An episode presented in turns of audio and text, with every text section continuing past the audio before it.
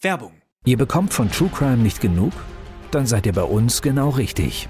Das ist Tatort Deutschland. Vom Pistazieneismord über den Katzenkönig bis zum Olympiatentat. Bei uns kommen Ermittler, Angehörige und Reporter zu Wort. Tatort Deutschland, der True Crime Podcast von Bild. Jede Woche gibt's drei neue Fälle für euch. Überall da, wo es Podcasts gibt. Werbung Ende. Das Bild News Update.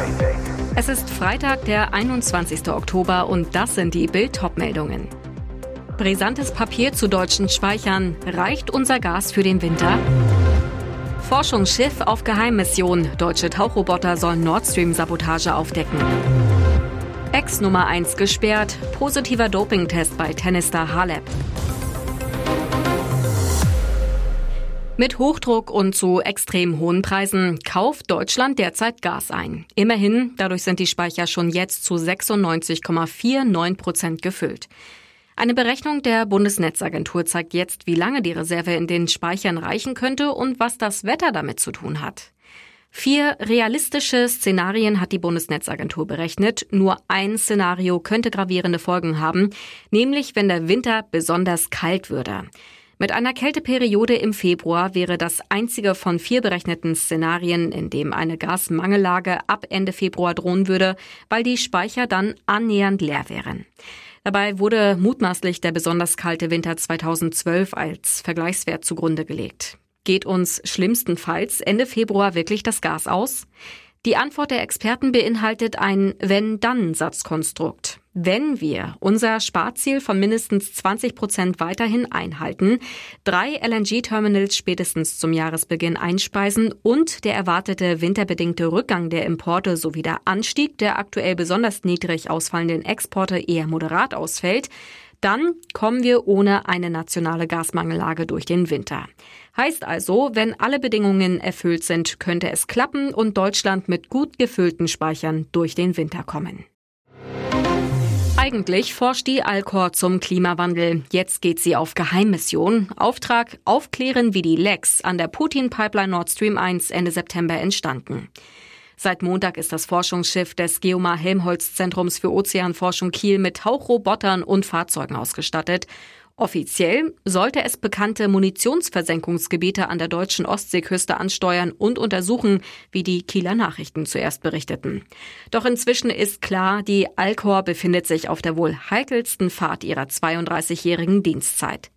Am Mittwoch traf das Schiff auf hoher See genau da ein, wo die Gaspipeline Nord Stream 1 explodiert war. Begleitet und gesichert wird das Forschungsschiff von der Bamberg, einem Einsatzschiff der Bundespolizei, schreiben die Kieler Nachrichten. Federführend bei der Mission der Generalbundesanwalt. Die Hoffnung der deutschen Ermittler, weitere Erkenntnisse über die Ursache der Explosion. Der Verdacht liegt weiter auf niemand Geringerem als Kriegstyrann Wladimir Putin. Einheiten der Bundeswehr und der Bundespolizei hatten bereits eine Woche lang nach Spuren gesucht. Dann war der Einsatz aber beendet worden. Schock für Tennisfans. Die einstige Weltranglistenerste Simona Halep wurde im August bei den US Open positiv auf das Dopingmittel Roxadustat getestet. Sie wurde von der International Tennis Integrity Agency vorläufig gesperrt. Halep kann daher nicht bei Turnieren starten, solange sie von der ITIA suspendiert ist. Roxadustat wird auch als Mittel gegen Nierenschwäche und symptomatische Blutarmut eingesetzt. Auf Instagram wehrt sich die aktuelle Weltranglistenachte. Halep schrieb, Heute beginnt der härteste Kampf meines Lebens, der Kampf um die Wahrheit. Ich wurde in Kenntnis gesetzt, dass ich positiv auf die Substanz Roxadostat in einer geringen Menge getestet wurde. Das ist der größte Schock meines Lebens.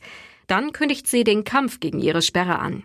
Ich werde jetzt bis zum Ende kämpfen, dass ich niemals wissentlich eine illegale Substanz eingenommen habe und ich bin mir sicher, dass die Wahrheit am Ende rauskommen wird.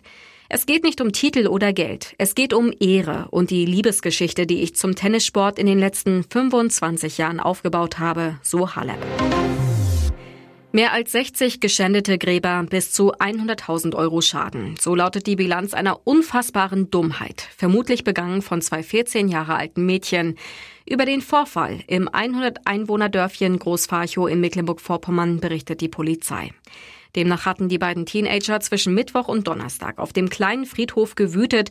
Sie zerstörten Grabschmuck und traten reihenweise Grabsteine um mit einer solchen Gewalt, dass sogar die Fundamente der teils über 100 Kilogramm schweren Steine beschädigt wurden. Auf die Spur kamen die Beamten den 14-Jährigen, weil die Spuren ihrer Schuhe sie verrieten. Auch Augenzeugen hatten die Mädchen identifiziert. Die Polizei ermittelt jetzt wegen Sachbeschädigung und Störung der Totenruhe. Hinweise auf einen politischen Hintergrund gibt es laut offizieller Pressemeldung nicht. Bei dem Friedhof handelt es sich um das Grabfeld der evangelisch-lutheranischen Kirchengemeinde, schreibt das Portal Wir sind Müritzer. Thomas Diener, Bürgermeister der Gemeinde Möllnhagen, zu der Großfarchow gehört, ist geschockt. So etwas habe ich noch nicht erlebt. Mir fehlen die Worte, sagte der CDU-Politiker angesichts der blinden Zerstörungswut. Ich weiß wirklich nicht, was in den Köpfen der Täter vorgegangen ist, so Diener. Diesbezüglich tappt die Polizei auch noch im Dunkeln. Zu einem Motiv könne man noch keine Angaben machen, heißt es. Und jetzt weitere wichtige Meldungen des Tages vom Bild Newsdesk.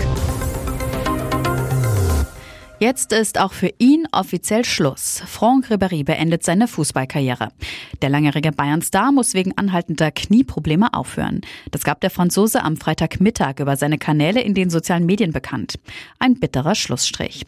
Ribéry veröffentlichte ein Videostatement, in dem einige der besten Szenen aus seiner Karriere zu sehen sind. Dazu schrieb er, der Ball ruht, die Gefühle in mir nicht. Danke an alle für dieses tolle Abenteuer.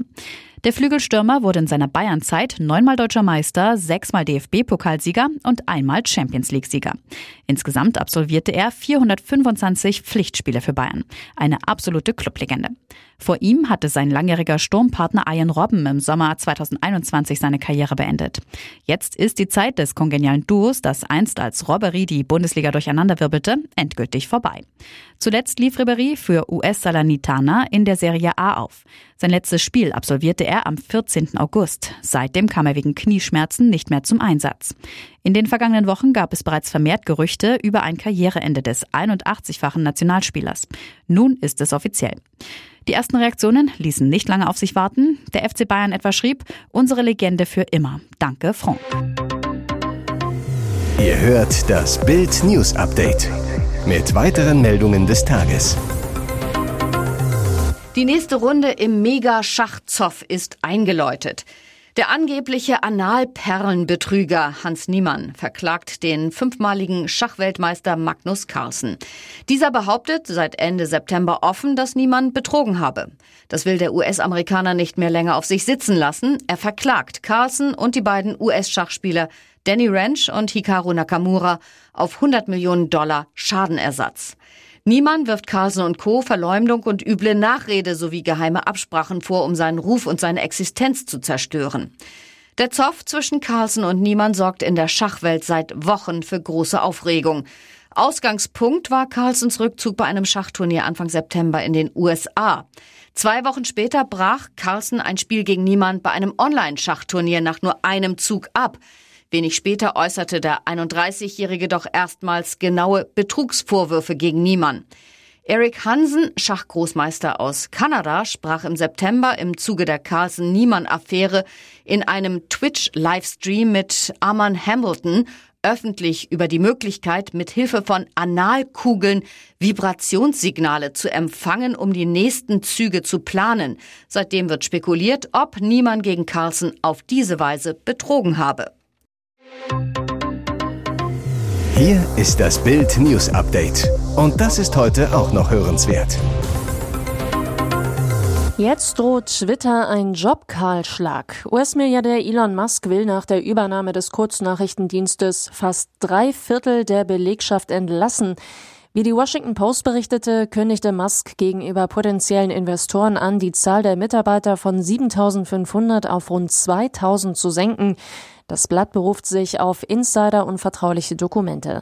Auch Twitter selbst plant demnach einen Stellenabbau. Selbst wenn die Übernahme durch Musk noch platzen sollte, wolle Twitter bis Ende 2023 fast ein Viertel der Belegschaft entlassen, um etwa 800 Millionen Dollar an Personalkosten einzusparen, schrieb die Washington Post.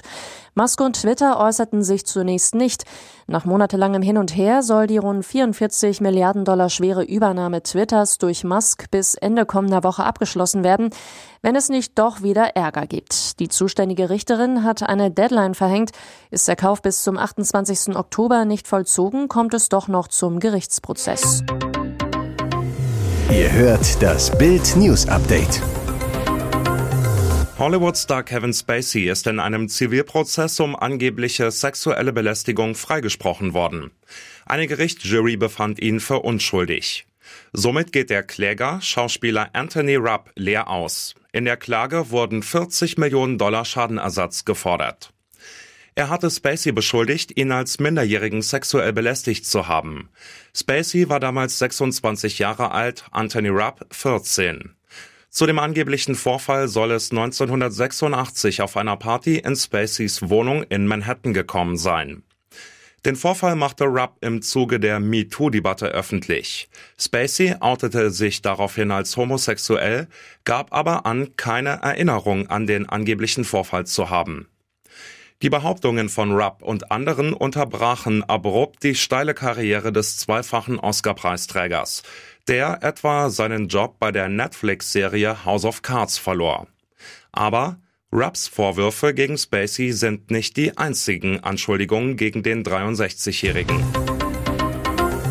Weitere spannende Nachrichten, Interviews, Live-Schalten und Hintergründe hört ihr mit Bild TV Audio.